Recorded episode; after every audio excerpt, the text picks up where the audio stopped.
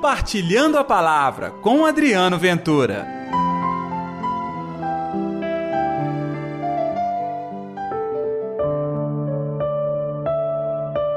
Esta geração é uma geração má.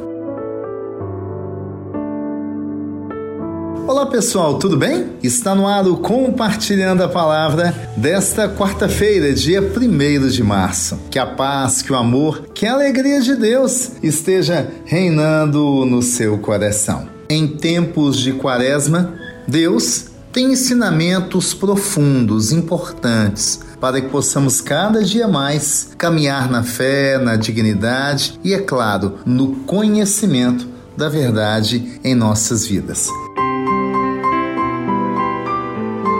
O Evangelho é Lucas capítulo 11, versículos 29 ao 32. O Senhor esteja convosco, Ele está no meio de nós. Proclamação do Evangelho de Jesus Cristo segundo Lucas. Glória a vós, Senhor.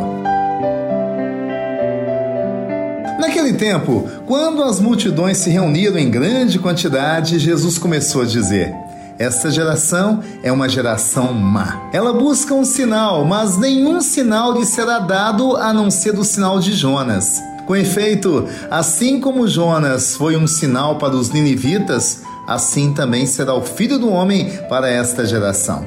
No dia do julgamento, a rainha do sul se levantará juntamente com os homens desta geração e os condenará. Porque ela veio de uma terra distante para ouvir a sabedoria de Salomão. E aqui está quem é maior do que Salomão.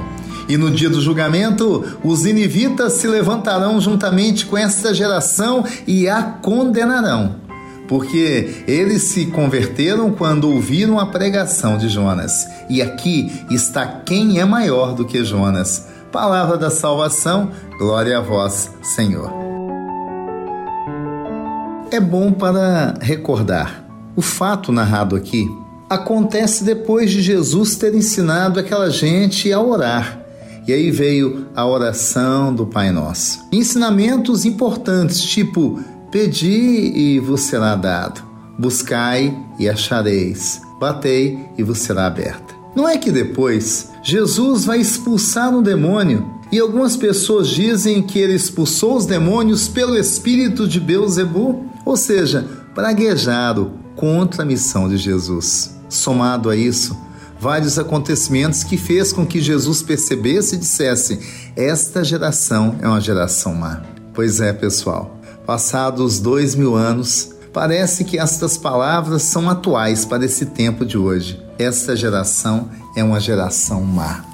Diante de tantas coisas ruins deste mundo, diante de tantas contradições, tal olhar para o Senhor e pedir que Ele cure o nosso coração nos ensine a ter um coração bom, ao contrário daqueles que olhavam para Jesus e queriam simplesmente um milagre, um feito extraordinário para dizer, oh, mas não se converter no coração. Nós somos convidados a fazer do nosso coração, da nossa oração, dos nossos gestos, uma testemunha real de que Jesus está vivo em meio a nós, que Jesus está aqui curando, transformando, que Jesus está aqui ao seu lado no seu coração, te conduzindo para uma vida melhor, uma vida digna. E isso passa por uma boa dose de humildade, de dedicação e abnegação. Sabe, chega um momento que a fé nos ensina que ter é abrir mão de muitas coisas que ser é muito melhor e ser com Deus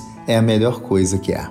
Então, neste tempo de Quaresma, que possamos nos deslocar da geração má, aprender a viver a bondade, aprender a ser diferente e experimentar o amor. Vamos pedir então que nesta quarta-feira a bondade de Deus reative em seu coração a confirmação que você é do bem, você é do alto, você não é da geração ruim. Aliás, nós ajudamos esta geração a se tornar boa. Atende, ó Senhor, a minha oração e ouve as minhas súplicas.